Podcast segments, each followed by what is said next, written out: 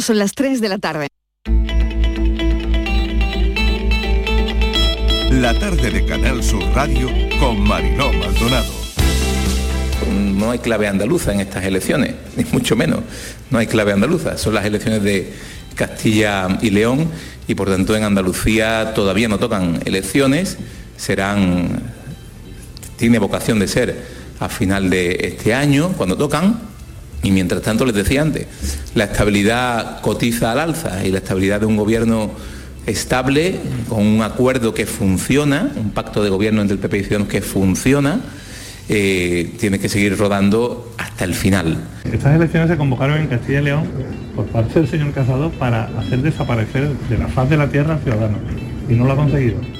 Y también para ganar por mayoría absoluta el Partido Popular y tampoco lo ha conseguido, aunque yo creo que quien tiene que empezar a pensar lo que está haciendo y si va por el camino correcto es el señor Casado y el Partido Popular.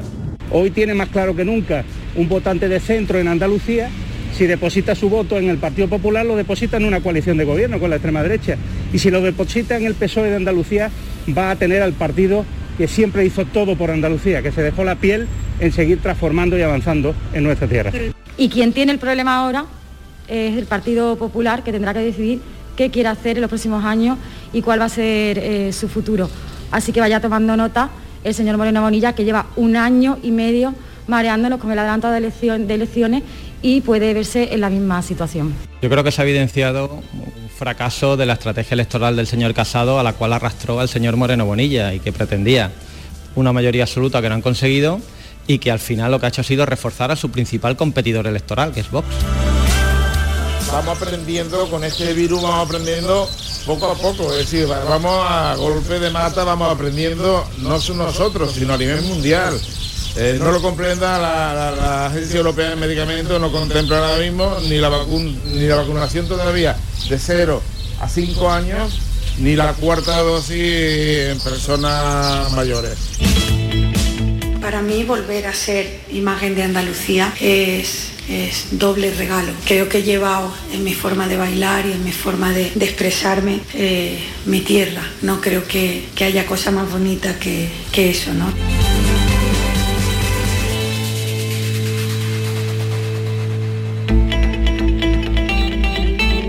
La tarde de Canal Sur Radio con Mariló Maldonado. Acaban de oír los sonidos del día, ¿qué tal cómo están? De lo que se habla hoy en nuestra línea de audios, los protagonistas de la actualidad y todo lo que ha ocurrido hasta esta hora. Ha llovido algo, pero poco. Si se puede decir llover a lo que ha caído esta mañana en algunos puntos de Andalucía. Las nubes poco o casi nada activas. La agenda política marcada por los resultados de las elecciones autonómicas en Castilla y León, unos celebrando y otros poco o nada. El Partido Popular ganó ayer las elecciones, pero con un resultado escueto, 31 escaños. El PSOE pierde 7, arrasado por Soria ya, consigue 3 escaños. Ciudadanos se hunde, un procurador, y Unidas Podemos mal resultado también, un escaño. Y Vox multiplica sus resultados y exige entrar en el gobierno regional con sus 13 escaños. Tuvo solo un procurador en las pasadas elecciones. En los números está la clave de las elecciones de Castilla y León. Los médicos vuelven a concentrarse esta mañana bajo el lema Salvemos la atención primaria y también en la calle los docentes. De la pandemia, la sexta ola va descendiendo, decae el martes el pasaporte COVID aquí en Andalucía. Desde mañana ya no será necesario para acceder a bares, restaurantes y locales de ocio. Tampoco a centros sanitarios o sociosanitarios. Tendremos más normalidad en Andalucía. Los datos de hoy, hoy todos los indicadores bajan, menos, menos los fallecidos.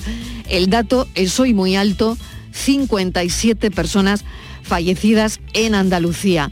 La incidencia a 14 días se sitúa en 556 casos por cada 100.000 habitantes, con lo que baja 45 puntos respecto al viernes. Y un informe de Amnistía Internacional revela que solo el 4% de países pobres están vacunados con la pauta completa. El informe que hemos conocido hoy revela cómo las farmacéuticas han dejado en la estacada a los países pobres a países de bajos ingresos. Vertedero de Nerva, el Ministerio de Transición Ecológica para la transición ecológica y el reto demográfico ha revocado una de las autorizaciones de traslado de residuos desde Montenegro al vertedero de Huelva. También ha pedido a aduanas que se retengan a los camiones aunque tengan autorización para llegar a Huelva. Y semana decisiva, Ucrania podría abandonar su intento de ingresar en la Alianza Atlántica. Denso, muy denso, el clima de tensión que no disipan los contactos diplomáticos. Miramos un día más hacia Ucrania. Hoy visita del canciller alemán a Ucrania. Después irá mañana a ver a Putin a Moscú.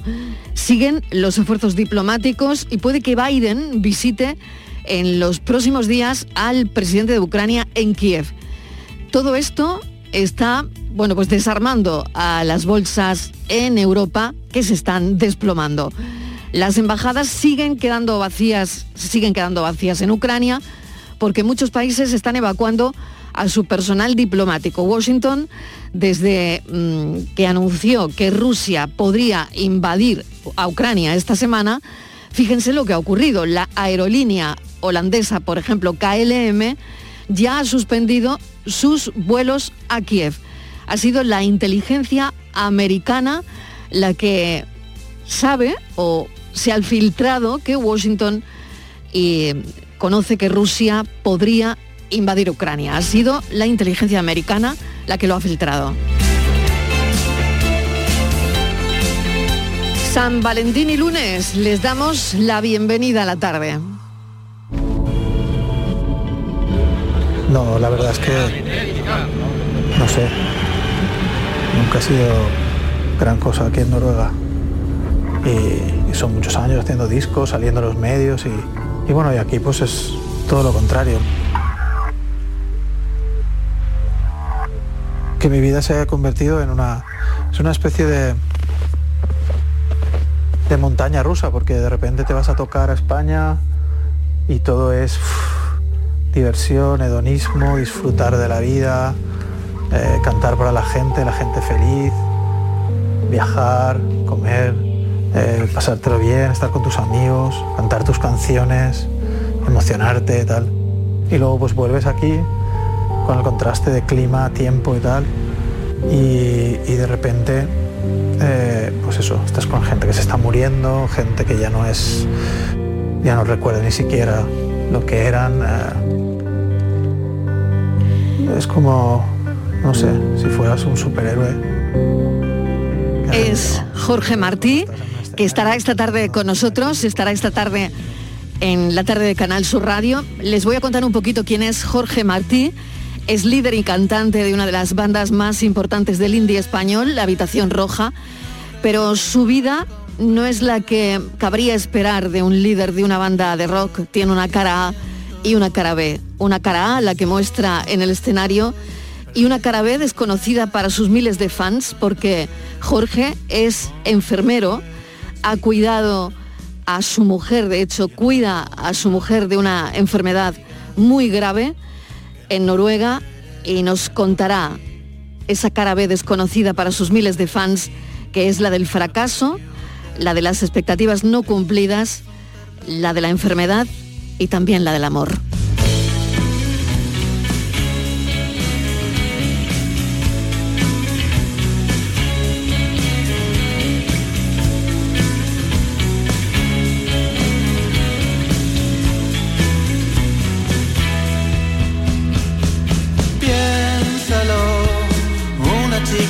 Adolescente que quiere gustar,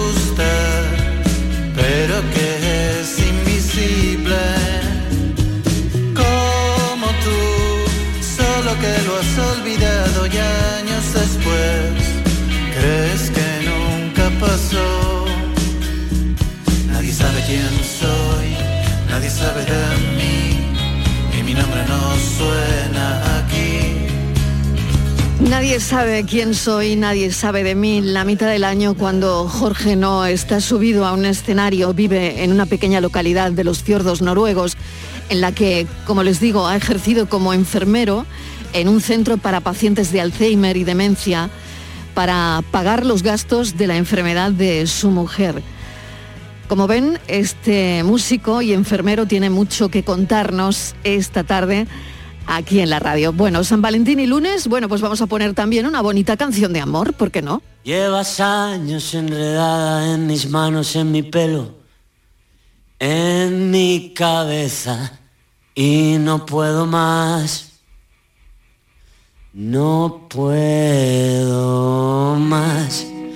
Debería estar cansado de tus manos, de tu pelo, de tus rarezas, pero quiero más.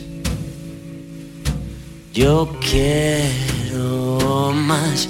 No puedo vivir sin ti. No hay manera. No puedo estar sin ti. No hay manera.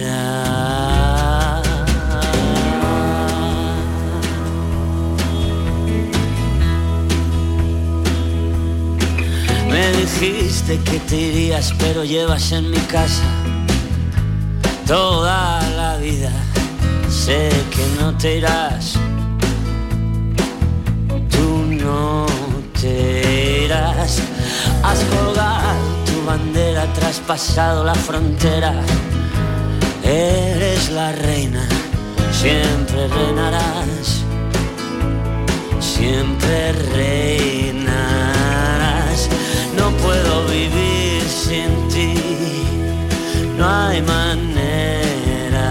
A partir de las 4 de la tarde no vamos a dejar que este día pase de largo así como así, San Valentín y lunes. Por supuesto que hablaremos de San Valentín. El 60% de los jóvenes en pareja dicen que no celebrarán San Valentín porque lo ven como una fiesta anticuada. Eso ha salido en un estudio de un portal muy conocido. Aunque el 80% dice que prefiere tener sexo a que le regalen algo. Todo esto lo vamos a comentar en el café. Vamos a tomárnoslo con mucha calma. Junto con Inglaterra y Rumanía, que dicen que somos el país que más se gasta en San Valentín. También es el Día de la Salud Sexual. A ningún lugar no puedo vivir sin ti. No hay manera. No puedo estar sin ti. No hay manera. No puedo vivir sin ti. No hay manera. No puedo estar sin ti. No hay manera.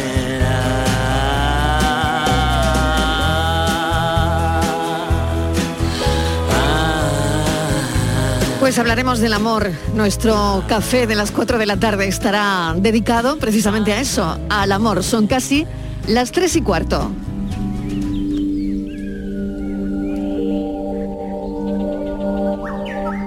Tarde de Canal Sur Radio con Mariló Maldonado. Y vamos con los asuntos de la actualidad. Tremendo em, la noticia con la que, bueno, hemos estado desde luego en la cabeza durante todo el fin de semana. Y tiene que ver con el adolescente que confesó haber asesinado a tiros a sus padres y su hermanito de 10 años en Elche, en Alicante.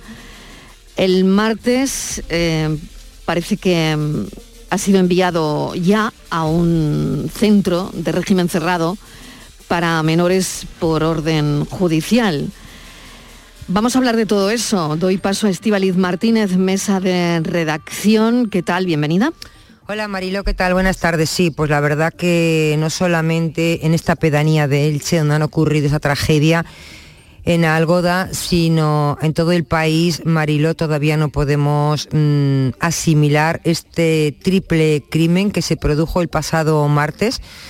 Este joven, de un adolescente de 15 años, discutió con su madre a causa de un castigo que le impuso esta madre porque, bueno, pues había empeorado su rendimiento académico.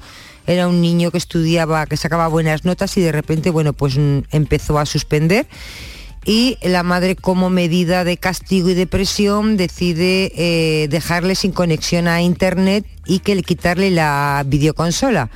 Parece ser que hay una disputa y este joven coge una pistola, una escopeta que tendría, me imagino, su padre y confesó eh, y disparó a su madre y a su hermano de 10 años. Después Mariló eh, cogió los cuerpos y los llevó hasta un cobertizo en el que sus padres guardaban pues, los aperos de labranza y tractores porque tenían o tienen una parcela en la que cultivaban naranjos. Eh, este adolescente esperó dos horas en la casa a que volviera su padre del trabajo y cuando llegó le disparó en repetidas ocasiones en cuanto se bajó del coche hizo lo mismo, ocultó el cuerpo en el mismo habitáculo y después, bueno, pues decidió no salir de su vivienda en la que permaneció durante tres días sin salir ni asistir tan siquiera a, clase. Es más, parece ser que incluso dijo que tenía COVID y llegó a responder a un WhatsApp con el móvil de su madre. El viernes, eh, una vecina a la que parece que este joven confesó este triple crimen, pues esta vecina alertó a la policía y a los familiares de las víctimas. Los agentes acudieron a la vivienda y encontraron bueno, pues los cadáveres ensangrentados y con heridas de disparo. Parece ser, Mariló, que eh, este joven estaba enganchado al vídeo Fortnite, que es un vídeo, yo no controlo mucho, pero por lo que poco que he leído de este juego, es un vídeo que tiene mm, pues diferentes modalidades, pero siempre es salvar algo, ¿no? Salvar al mundo. Y bueno, pues cuando su madre le dijo que, no, que se acababa el videojuego y que se acababa todo, pues estalló en esa violencia que pues que acabó como, como acabó. Eh, fíjate, eh, si los videojuegos hay que tomárselo muy en serio con nuestros hijos, porque ya la Organización Mundial de la Salud ha comenzado a reconocer eh, la adicción a los videojuegos como un desorden mental y la ha incluido dentro de su clasificación de enfermedades. Así que eh, hay que tener mucho cuidado y vigilar a nuestros hijos porque ya ser adicto a un videojuego es una enfermedad según la Organización Mundial de la Salud. Tenemos a Javier Urra para mm, hablar de todo esto porque es muy complicado es sinceramente complicado. Y es complicado también, desde mi punto de vista, encontrar una relación entre violencia, el hecho de asesinar a unos padres, y un videojuego. Creo que esa relación es, es complicada, amén de que los estudios científicos no son concluyentes al respecto. Aunque sí hay indicios de que los videojuegos que tratan sobre disparos, asesinatos, lo que sí tienden es a desensibilizarnos hacia la violencia de alguna manera. Pero, ¿quién mejor que Javier Urra para hablarnos de esto? Doctor Urra, bienvenido, gracias por acompañarnos. encantado. Muy buenas tardes, eh, gracias. Este tema es un tema puntual, dramático, en fin, difícil de definir, eh, pero ya anticipo, vamos a tener más. Eh, hace no mucho, antes de verano, la presidenta de la Comunidad de Madrid nos llamó al equipo de Recurra Ginso y dijo, oye, ¿por qué no hacéis una guía para padres con el tema de las adiciones eh, a, lo que son las redes sociales y a veces a sociales? Bueno, ahí está, y lo digo para vuestros oyentes, eh, Dirección General de la Juventud, Comunidad de Madrid. Se puede bajar y se puede bajar un vídeo de jóvenes que tenemos nosotros. ¿Esto explica un hecho como este? Naturalmente que no. Este chico tendría algunas características personales que le hizo entrar y engancharse y se ha visto? Muy posiblemente sí. Cuando la alcaldesa de la localidad, cuando los vecinos dicen, pero es un chico normal, es una familia normal, mi pregunta es, ¿qué es normal? Y sobre todo, ¿qué sabemos de lo que acontece dentro de un hogar? Yo creo que hemos educado a una generación muy sobreprotegida, que no aguanta un no, que no acepta la frustración, que no decide gratificaciones, y cualquiera que nos está escuchando sabe que si se deja en casa el teléfono, vuelve, porque hombre, pasar un día sin el teléfono es, una sensación muy mala. Para este chico, ese juego, ese... Bueno, por cierto, que no iba al colegio. Se inventó que tenía COVID. Eh, ¿Por qué no iba al colegio? Pues posiblemente porque ha visto. A partir de ahí tenemos todo una lógica que hay algo que vuestros oyentes no van a entender ah, y que yo relativamente, que es ese acorchamiento emocional. Es decir, ¿cómo puedes convivir con tu padre, con tu madre, con tu hermano muertos al lado? ¿Cómo puedes no pegarte un tiro? ¿Cómo puedes esperar a los tíos que llegan y decirles, he matado a papá, a mamá, a mi hermano? Ah, ¿Qué sentimiento tiene hoy de culpabilidad? ¿Cuánto hay de confusión entre lo real y lo virtual? Pero eh, en ese guía que he comentado de la Dirección General de Juventud de la Comunidad de Madrid, hay dos páginas y decimos cuáles son los puntos, y son casi 40, que deben de alertarnos y cuáles son las consecuencias. Si alguien lo lee, y fue publicado hace poco y lo presentamos con la presidenta de la comunidad, dirá, joder, es que está dicho, es que está descrito. Claro, yo em, pondría, pues eso, ahora mismo la atención en esa adicción, en esa adicción, ¿no? Que, que parece que eh, podría tener a los videojuegos como cualquier otra adicción, ¿no? Eh, en una adicción una persona cae, puede caer en depresión, en ansiedad, en inestabilidad, una persona con una adicción deja de comer, en definitiva, una persona con una adicción cambia sus hábitos, ¿no? Entonces, eh, claro, una cosa es la adicción a los videojuegos y otra los videojuegos como tal, ¿no? Que probablemente los videojuegos como tal no sean detonantes de este tipo de conductas violentas. Pregunto. Bueno, pero la respuesta es no. Mm. Mire, yo he trabajado, yo tengo 64 años, he trabajado 32 mm. como psicólogo eh, forense de la Fiscalía. Y sido el primer defensor de Brera con Madrid. Y está en un centro de reforma con chavales que habían violado, matado eh, en Cuenca. Mira, les poníamos películas yo qué sé, por ponerte un ejemplo, la naranja mecánica. ¿Y qué pasaba después? Que la violencia era incalculable. Eh, el estar viendo violencia cotidianamente banaliza la violencia. He dicho antes, como el que no dice nada, eh, una cierta nebulosa mm. eh, que confunde lo virtual con lo real. Pero todos nuestros hijos que están seis horas delante de un videojuego puede pasar esto categóricamente. No, ni toda la gente que tiene un coche se pone a conducir a 230, pero hay algún tipo que sí, porque es un energúmeno, porque tiene otras características, porque... Y entonces, eh, este chico parece que, que pedían que ayudase también en, el trabajo de, la agricultura de la que sobrevivía. Este chico ha huido de la realidad, eh, ha cometido un hecho terrorífico, matar a los seres queridos, pero cuando lo hizo, eran queridos. ¿Alguien de los que nos está escuchando sabe lo que es el odio? Porque yo lo he comprobado. Eh, llevo toda la vida trabajando. El amor es muy importante, pero ¿y el odio? El odio que me vas a quitar eh, la relación con mi vida, que me vas a cortar el cordón umbilical, que es la wifi. Eso es lo que tú decías que es adicción. Y adicción es la violencia en vez del deporte y adiciones, dedicar la vida al trabajo, en vez de trabajar razonablemente, y, el sexo, eh, en vez de que sea placentero, y, el alcohol y el juego, el ser humano es muy tendente.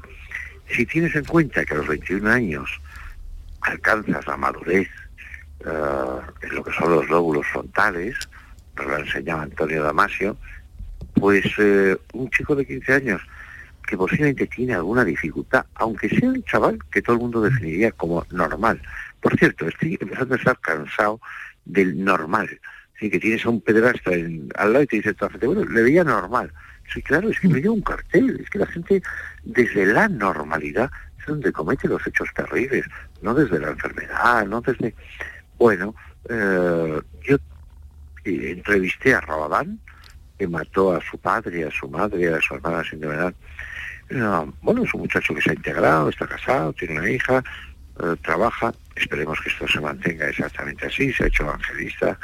Eh, él me decía, entonces, bueno, se puede ver, ¿eh? ¿eh? en D-Maps está, y lo puede ver cualquiera la entrevista, que es dura, porque en el fondo yo vi de nuevo una personalidad muy acolchada.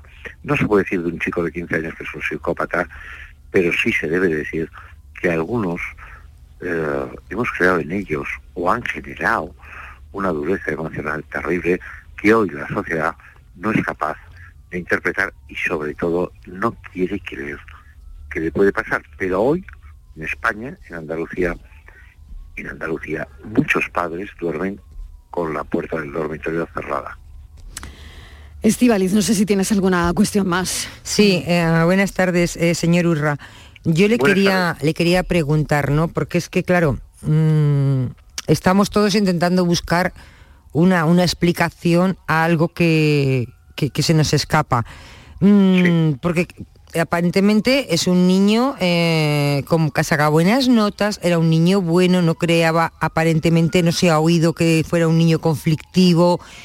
Entonces, eh, cuando de repente mm, le brota esta rabia, ¿no? Y acaba, y este odio, y acaba con los seres más queridos, ¿es posible que este niño ya tuviera, lo que pasa que en ningún momento se manifestó alguna alteración, eh, no sé, emocional o algún problema mental, quizá, ¿no? Mm, porque eso, pues como podía tener problemas con el azúcar, algunas veces puede tener algún problema mental desde pequeñito, que igual por las circunstancias que sean, nunca se han manifestado, para que tenga esa reacción, porque, porque no es normal, o sea, algo tenía que tener este niño, este chaval de 15 años. Bueno, a mí la pregunta me parece profundamente inteligente. Eh, hay aspectos que son epigenéticos y no nos es fácil. Yo, eh, lo último que haría, pero no por la consecuencia final, es culpar a la familia.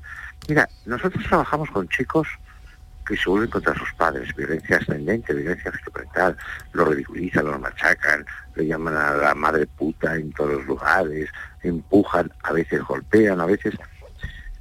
Pero a lo mejor sus padres tienen cuatro hijos y hay tres que te dicen, mire señora, mejores que mis padres, ninguno.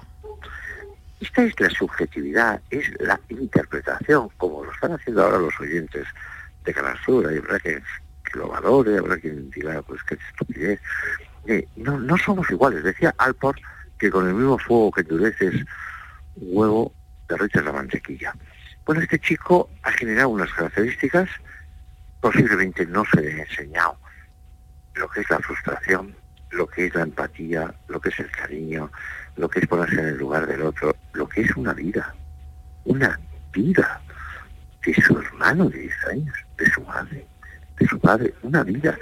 Y quizá esto es la lección que tenemos que aprender y prevenir. Y eso es educar llevando a los niños a un hospital que está muy enfermos, llevando a los niños a un campamento para estar en contacto con la naturaleza, para comprometerse, eh, para saber sonreír, para autolimitarse, para autocontrolarse. Ahora bien, hemos de dar una llamada de atención a la sociedad diciendo hoy consumen eh, un producto que es tóxico, que no es un yogur caducado de hace tres días, que es muchísimo más tóxico, igual que quien consume una pornografía unida a violencia. Eh, ¿De dónde llegan las violaciones en grupo? Eh, esto no nace como un champiñón por generación espontánea. Por lo tanto, educaban los padres y la escuela. Los padres, la escuela y los medios de comunicación. Y ahora, sin duda, la red social, que mayoritariamente a veces es asocial, de odio, de anorexia, de eh, si tus padres te llevan a la contraria, córtate el brazo con un cúter.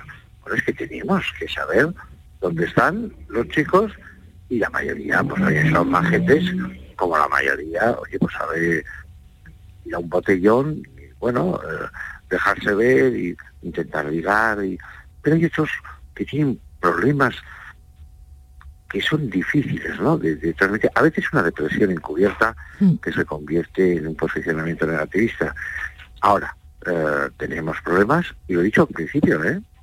Este problema, el que crea que es un hecho puntual, ya lo digo, y que quede grabado, se equivoca.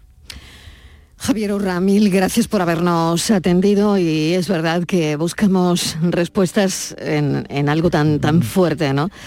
Pero bueno, esperemos que esto sea un hecho aislado, puntual y, sigamos tratando de educar de alguna manera a nuestros, a nuestros hijos, ¿no? Y, en fin, todo lo que ha dicho que me ha parecido muy interesante. Javier Urra, mil gracias, un saludo. No, gracias a vosotros. Eduquemos para que no sean duros por fuera, por fuera y frágiles por dentro pero también que sean muy sensibles, sobre todo a los varones.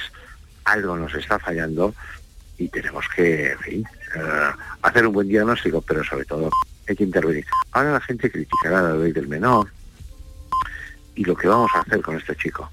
Bueno, yo, yo estuve con Rabadán bueno, este chico está integrado. Eh, pero es a posteriori, la familia está muerta.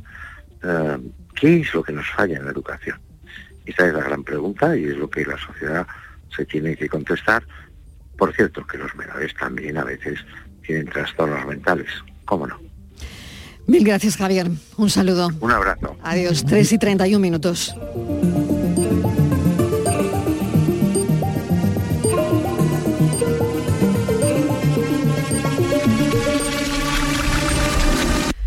La siguiente historia. La Policía Nacional alerta de una estafa que se está produciendo en Almería Capital. Hombres que solicitan sexo a través de Internet reciben un mensaje exigiéndoles dinero para no revelar sus datos. ¿Cómo va esto, Estivaliz?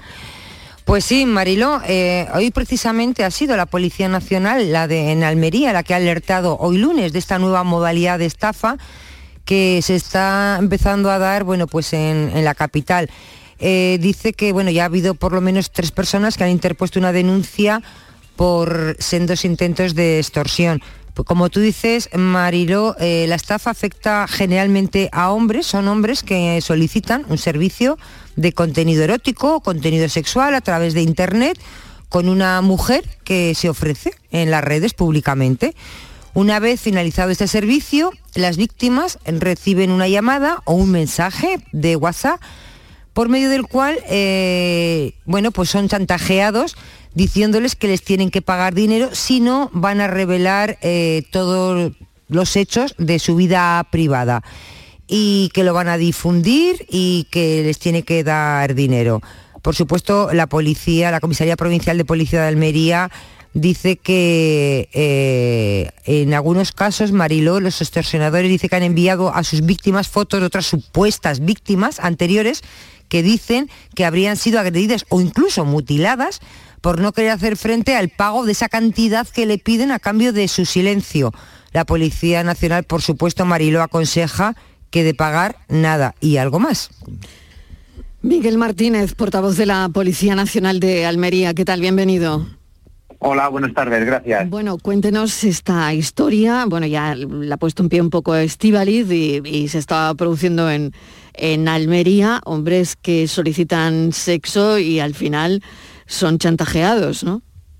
Sí, esto es algo, vamos, que está ocurriendo en toda España y como no, pues claro, Almería es una provincia más y llegan los hechos delictivos y el crimen pues de la misma manera que ocurre en el, resto de, España. Eh, es cierto, en Almería tenemos eh, constatados y denunciados cuatro, cuatro casos, se ha actualizado ya eh, a un caso más en los cuales pues el modus operandi siempre es el mismo, de manera inocente, una persona pues realiza ese tipo de contacto de manera voluntaria y con una, este siempre son hombres quienes recurren a los servicios eh, sexuales de una mujer y eh, aparentemente está todo aclarado y todo controlado hasta que llega el momento en el que una vez puede pasar un día o incluso pueden pasar horas que reciben una llamada telefónica en la cual siempre otros varones y con acentos eh, que reconocen los denunciantes como personas que dicen ser del este de Europa, les amenazan con eh, difundir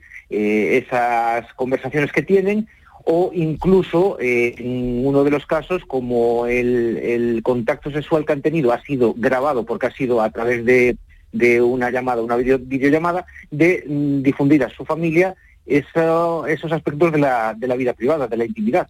O sea, una extorsión total. Sí, sí, es lo que, lo que nosotros en el argot policial denominamos como sextorsión. Una extorsión que tiene, claro, un contenido sexual. claro. Y bueno, quería preguntarle, mm, pues eso, ¿no? Realmente la persona eh, lo tiene difícil denunciar porque, eh, claro, pensará que al final mm, saldrá todo igualmente, ¿no? Claro, pienso, claro, pienso en las personas que no habrán denunciado y que igual han pagado, ¿no? Claro, eh, nosotros desde la Policía Nacional recomendamos siempre lo mismo. Ante la mínima sospecha de que estamos siendo extorsionados, de que alguien nos, nos pide una cantidad económica por revelar aspectos de nuestra vida privada, lo que debemos acudir es inmediatamente a la comisaría que allí eh, le atenderá un equipo de, de profesionales y que mm, pues no nos vamos a escandalizar ni vamos a hacer publicidad de, de aspectos de la vida privada, sino que vamos a ayudar a evitar que eh, haya más chantaje lo primero y lo segundo, aportar ese plus de tranquilidad que necesita el ciudadano, porque no ha realizado, eh, la víctima no realiza ninguna actividad delictiva, simplemente pues que bueno, la la, la actitud social que tenemos pues puede llevar a repudios, pero ahí queda lo, lo que es la, la intimidad y el trabajo, el trabajo de la policía. Claro, por eso hemos considerado interesante que eh, contarlo, ¿no? Porque alguien que, que pueda que pueda ocurrirle y no quiera denunciar porque tema que, mm, a que esto pueda salir a la luz, ¿no? Sí. Además es que mm, el- el- los casos, el, el caso, ha habido un, un caso que no ha decidido no pagar, acudió a comisaría y bueno, pues él, él no tiene ningún tipo ni de ni de daño, ni ha sufrido ningún tipo de lesión, ni, ni nada por el estilo, y, y los casos que han decidido pagar, pues ha, ha sido un, un cúmulo de pagos que no van a tener fin. No sé, el, el hecho de abonar una cantidad de dinero no implica que se va a terminar la, la extorsión, sino que todo lo contrario, los, los, los extorsionadores, los estafadores en este caso, han visto que esa es una vía para poder conseguir sa- sacar dinero de continuo, Claro. con lo cual no, Claro. no limita no Claro. limita la existencia, claro. El señor Martínez, si sabe algo de la investigación, ¿a esta gente se les puede dar caza pronto? Sí, sí, además se va a ser, es una, en este caso es una investigación que se está, tiene alcance nacional porque hay varias, varias eh, provincias que están implicadas y no, no creo que se demore mucho eh, los resultados que va a ser la- el arresto de, de un grupo organizado que se ha dedicado en toda España a, a producir el, el- el miedo y el pánico en las personas, bueno, pues que deciden tener este tipo de relaciones con, con la libertad que, que tenemos hoy en día. Estivaliz, no sé si tienes Sí, alguna pregunta mm, más. Sí, eh, buenas tardes, señor Martínez. Yo le quería preguntar, eh, eh, ¿la persona que ha pagado eh, sabe mm, de qué manera les piden el dinero, si ingreso en cuenta, tienen que hacer un bizum? ¿Se sabe? Sí, Porque sí, me eh, imagino pues- que eso es pues mira, importante. Sí, eh, esa- de hecho, esas la- son las líneas de, de investigación que, que se siguen. Suelen ah, pedir pues esas dos, dos maneras que, que ha mencionado, eh, las, las más comunes y las que se están llevando en el resto de España. Eh, un ingreso a través de un número de cuenta que después tiene puede tener muchas pantallas y, y mucho, muchos, muchas empresas de por medio para evitar que, que las rastremos, pero al final siempre se consigue rastrear y si no, si son eh, unos estafadores más burdos directamente lo que es un, un, un bizum a través de un número de, de teléfono.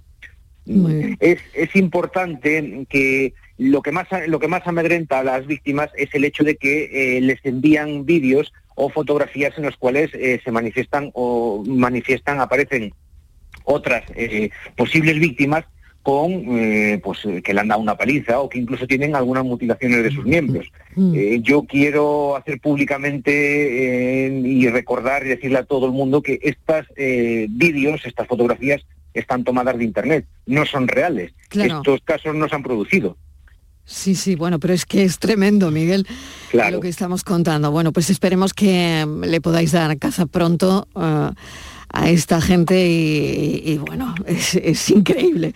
Gracias, Miguel Martínez, portavoz de la Policía Nacional en Almería. Y ya saben, esto se trata de un caso de sextorsión, sexo y extorsión, la misma palabra lo dice. Nos vamos unos momentitos a publicidad y lo siguiente será detenernos en Olvera, en Cádiz. La tarde de Canal Sur Radio con Mariló Maldonado. También en nuestra app y en canalsur.es. ¿Te suben la luz y no sabes qué hacer? En febrero el loco, nuestros descuentos no son pocos. Disfruta de nuestras increíbles bajadas de precio. Gestionamos tu subvención y hasta 25 años de garantía. Genera tu propia energía con placas solares y ahorra hasta el 70% en tu factura de la luz. Pide cita 955 44 11 11 o en socialenergy.es. La revolución solar es Social Energy. Ya tenemos lista su cabaña de siempre. Las almohadas a su gusto, de pluma para el señor y ergonómica para la señora. Y nos hemos tomado la libertad de dejar fuera del minibar las botellitas de agua para que estén a temperatura ambiente, para cuidar la garganta de la señora. Sueldazo del fin de semana de la 11. Todos los sábados y domingos puedes ganar un premio de 5.000 euros al mes durante 20 años, más 300.000 al contado. Bien, acostúmbrate. A todos los que jugáis a la 11, bien jugado. Juega responsablemente y solo si eres mayor de edad. Todo el deporte de Andalucía lo tienes en El Pelotazo de Canal Sur Radio. La información de nuestros equipos, las voces de los deportistas y los protagonistas de la noticia. Tu cita deportiva de las noches está en El Pelotazo, de lunes a jueves a las 11 de la noche, con Antonio Caamaño. Quédate en Canal Sur Radio, la radio de Andalucía.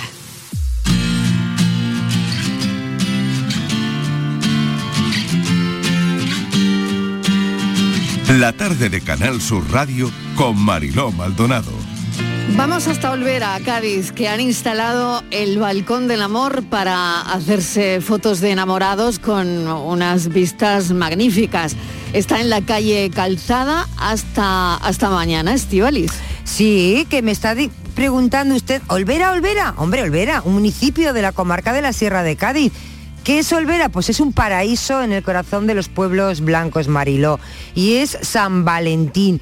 Y es otro encanto más para ir a este maravilloso eh, pueblo porque han colocado ese escenario, el Balcón del Amor, a modo de fotocall, para que todos los vecinos y todo el que quiera acercarse por allí, bueno, pues que inmortalicen ese momento de amor, porque además, bueno, es un entorno, hay que decirlo, mágico de este conjunto histórico que es, eh, hay que decir que Olvera ahora mismo es la capital del turismo rural, pero tienen que darse prisa, porque estará hoy y mañana, o sea que esto es como la Cenicienta, a partir de mañana ya desaparece.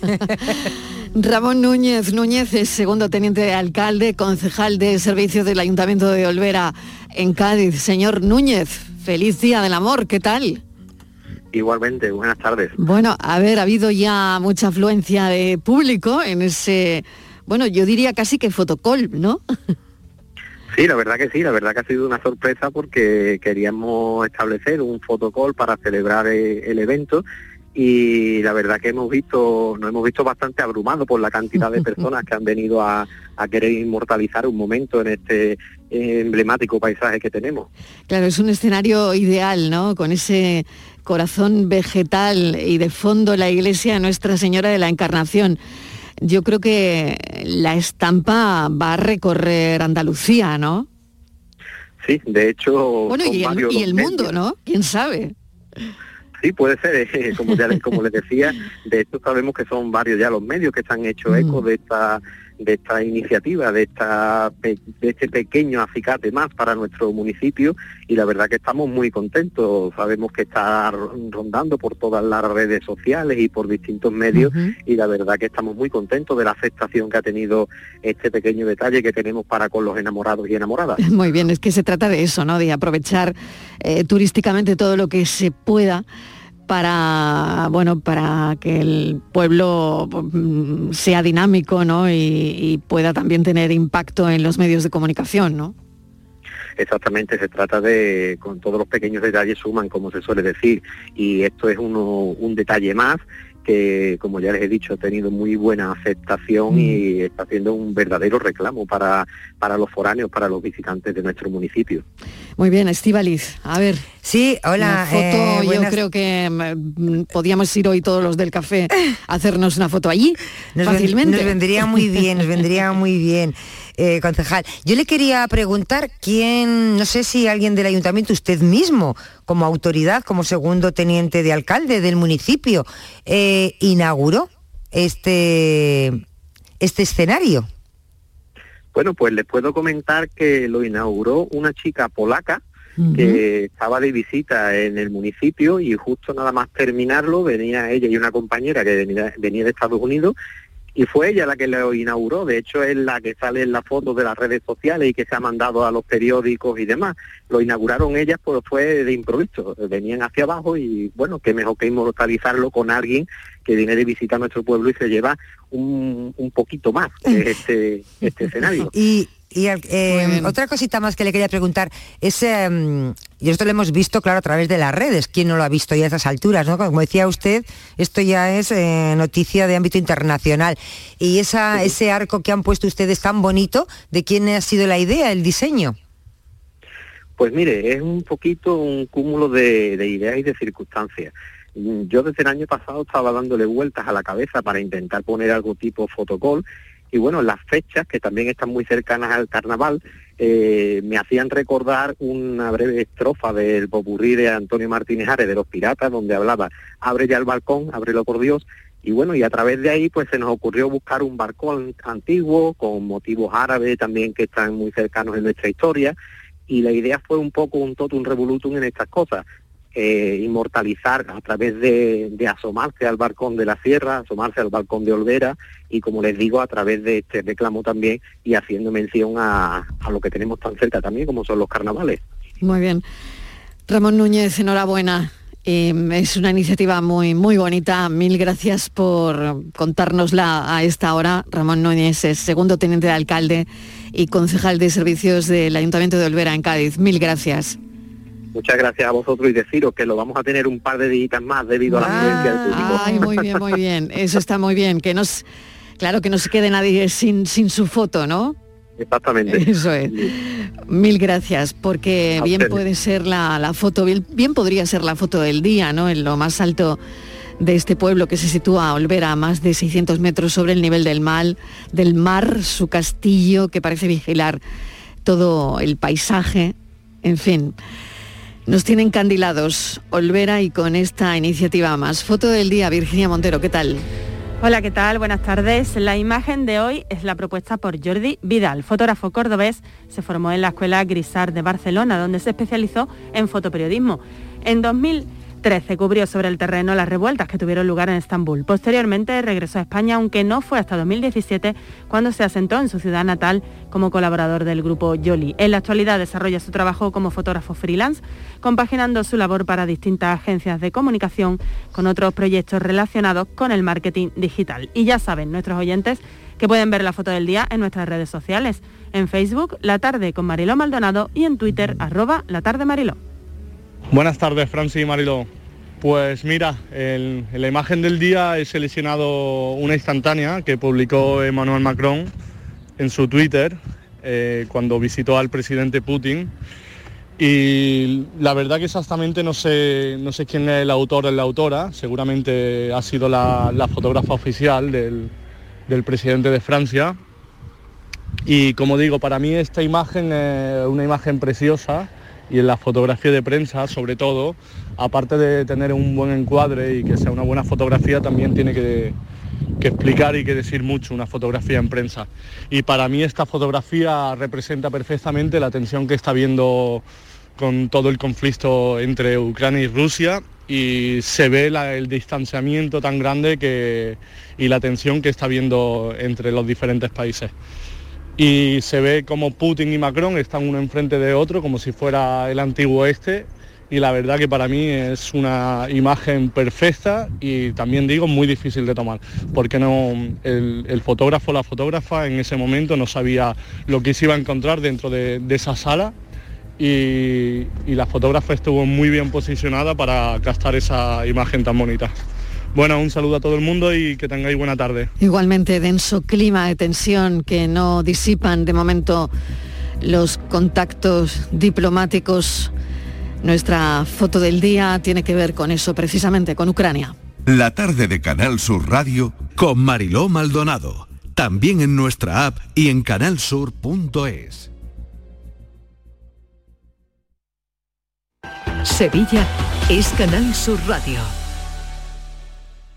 ¿Buscas una fibra óptica que te dé más? Telecable Andalucía es tu operador local de confianza. Telecable. Fibra de 300 megasimétricos por solo 14,90 euros al mes y línea ilimitada de 24 gigas por 10,90. Contrata en Telecable Andalucía. Somos punto de venta oficial de Xiaomi. Telecable Andalucía. Conecta con lo que realmente importa.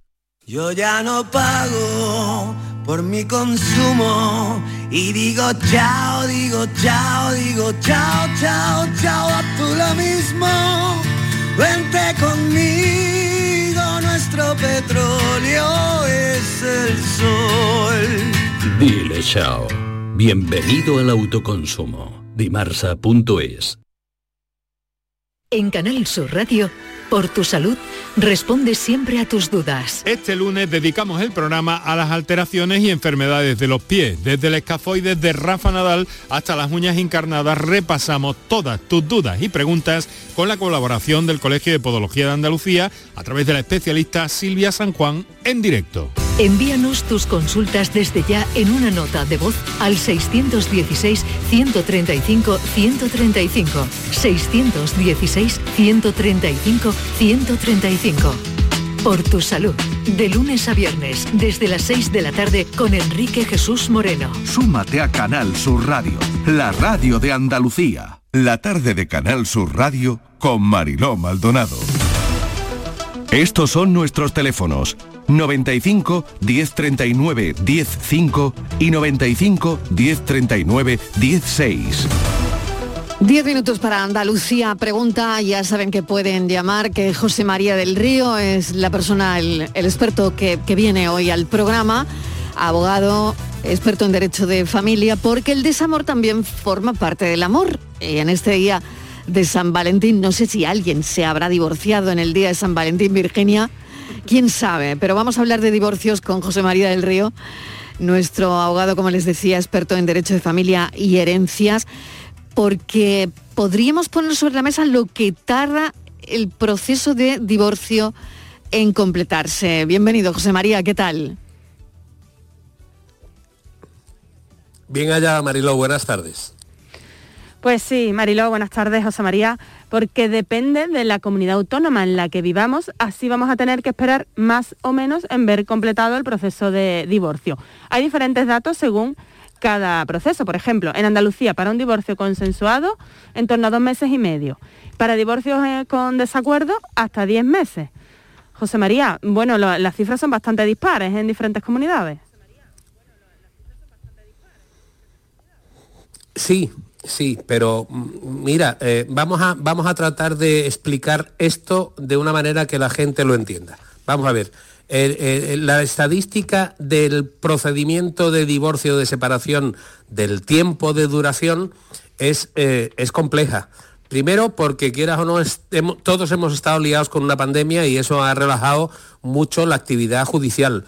Segundo, porque eh, todavía estamos con temas de personas que se sienten que tienen el virus y por tanto se suspenden juicios. Pero hay que, hay que lanzar una, un beneficio en en favor de la justicia, en este caso andaluza, que es la que más conozco. Eh, vamos a ver, eh, los jueces, eh, los jueces de familia y los jueces de primera instancia que se dedican a temas de familia, como se exige por la norma, tienen que dar preferencia a esos asuntos. Y en Andalucía no se tarda mucho. En Andalucía hay que distinguir dos procesos distintos dentro de un procedimiento de divorcio. El de medidas provisionales y el de medidas definitivas. El de medidas provisionales es cuando yo presento una demanda y solicito la adopción de unas medidas provisionales. En Andalucía eso está en torno a los 3-4 meses. Claro, mm, cuando una pareja tiene medidas provisionales, el hecho de que se eleven a definitivas ya no es tan eh, eh, difícil, ya no es tan complejo. Por tanto, lo importante es que se tengan unas medidas provisionales respecto de los hijos, del domicilio, de los alimentos. Y eso los jueces, los jueces de familia, tanto especializados en familia como los jueces de primera instancia, son muy correctos y están tratando de dar unos plazos muy breves y muy rápidos para que esas soluciones de familia tengan una decisión judicial. Y José María, eh, en teoría, bueno, ya sabemos todos cómo están los... Claro, distinto es... Sí, sí, los juzgados están mal, pero están mal en todas las jurisdicciones, en laboral, en contencioso, pero mm, eh, debo decir, debo decir que los jueces de familia o los jueces de primera instancia de la comunidad andaluza están haciendo lo que podríamos llamar un tour de force, es decir, eh, no, hay, no puede pasar más de tres, cuatro meses en que una pareja, una familia, tenga una decisión provisional. Y esa decisión provisional garantiza que de alguna manera haya una serie de elementos y una serie de consecuencias que regulen esa situación de desamor en un momento determinado. Y por tanto, eh, tema de medidas provisionales en Andalucía, yo me atrevería a decir que menos tres, cuatro, cinco meses. Tema de, sentencia definitiva de separación o divorcio, un año. Pero que ese año no es tan importante cuando ya las partes tienen unas medidas para, para regularse. Y eh, en teoría, eh, sabemos cómo están todos los, los juzgados, pero en teoría si no se diera esta circunstancia, ¿en cuánto duraría este proceso? ¿Sería cuestión solo de algunas semanas? Eh, ¿Implica mm, la participación de más personas, de más profesionales, por lo que se, se amplía en el tiempo? Estás dando, estás dando la, eh, la herida en la llaga, es decir, vamos a ver, ¿necesitamos más jueces? Pues claro. ¿Necesitamos más unidades judiciales dirigidas y dedicadas a temas de familia? Desde luego. Ahora mismo en fam- eh, juzgados de familia solo hay en las capitales de provincia. Por tanto, cualquier pueblo grande de la comunidad autónoma andaluza está obligado a que sea un juez de primera instancia el que decida un proceso de separación. Pero vuelvo a reiterar un tema que quieras o no es importante son los asuntos de familia son preferenciales según la ley. Y los jueces se ocupan y preocupan fundamentalmente en que esto tenga una solución. El problema fundamental es que no tiene la solución que todos quisiéramos, pero que verdaderamente la- el tema judicial es un tema que está bastante implicado en el tema de las soluciones legales a los problemas de familia y también hay otra consideración siempre nos vamos al contencioso, pero como tú bien has dicho, Virginia, eh, el procedimiento consensual es un procedimiento que si no hay hijos es inmediato, pero que si hay hijos, como tiene que intervenir el Ministerio Fiscal, puede retrasar un poquito la decisión del juicio. Pero volvemos siempre a reiterar una cosa que es muy importante. Más vale un mal acuerdo que un buen pleito. Estos son nuestros teléfonos 95 1039 105 y 95 1039 16. Y relacionado con esto, eh, podríamos tratar también el divorcio express. ¿Qué es el divorcio express? A ver, Virginia. Pues sí, la posibilidad, bueno, eh, existe eh, la posibilidad de, de que esos trámites incluso se puedan hacer online, Mariló. El divorcio express se aprobó en 2005 y hay que cumplir una serie de requisitos para que podamos acogernos a esa, a esa ley. Pero lo explica mucho mejor A José ver, María. José María, divorcio express. A ver, Vamos a ver, un requisito fundamental, que no haya hijos. Es decir, si yo estoy casado con una mujer con la que de alguna manera hemos estado tres meses viviendo y hemos considerado, decidido que nos tenemos que divorciar, cuando no existe ningún tipo de obligación legal que implique que el juez tiene que decidir sobre los menores y siempre sobre su beneficio e interés, un procedimiento judicial puede tardar 15 días, un mes. Es rápido. Ahora bien, el divorcio express es un tema que de alguna manera puede generar muchos problemas, porque si yo estoy casado con mi mujer y no tenemos hijos, pero tenemos grandes empresas, o tenemos empresas, o tenemos, eh, eh, yo trabajo y ella no, cualquier complicación de un procedimiento express va a generar muchísimos más gastos que el precio que estamos viendo en redes sociales con el que podemos divorciarnos en un divorcio express. Es decir, en un tema de familia, yo siempre eh, digo algo. Vamos a ver, mire usted, que no es tan fácil como ustedes piensan, que en realidad hay una serie de consecuencias legales derivadas de un procedimiento de separación o divorcio con hijos o sin hijos. Y desde luego el divorcio express es muy rápido, pero no siempre es lo mejor. José María, no sé si tienes alguna cuestión más, Virginia, pero nada, tenemos minuto y medio. Nada, minuto y medio. Existe la posibilidad, según algunos, eh, hemos podido leer algunos despachos de abogados, de hacerlo todo online, pero hay procesos que no pueden ser online, con lo cual seguimos teni- teniendo que acudir de forma presencial a hacer algunos trámites para Bueno, pues parece que queda claro, José María. Y esperar un tiempo, porque ninguna cosa rápida sale bien. Muy bien, gracias José María del Río, un abrazo enorme. A vosotras. Hasta la semana Buenas que viene. tardes.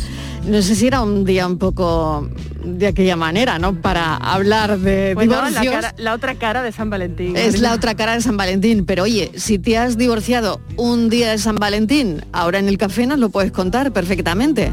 Claro, vamos a hablar del amor Y si se tercia, casi casi podemos acabar hablando del desamor. Hasta ahora, Virginia. Hasta ahora. Las deudas no se pueden pagar con amor. Una casa no se puede comprar con amor. Nunca es tarde para pedir perdón. No se puede, no se puede vivir del amor. Una guerra no se puede ganar con amor. Lo dijo la chica que te dijo que no. No se puede vivir del amor. No se puede vivir del amor. No se puede.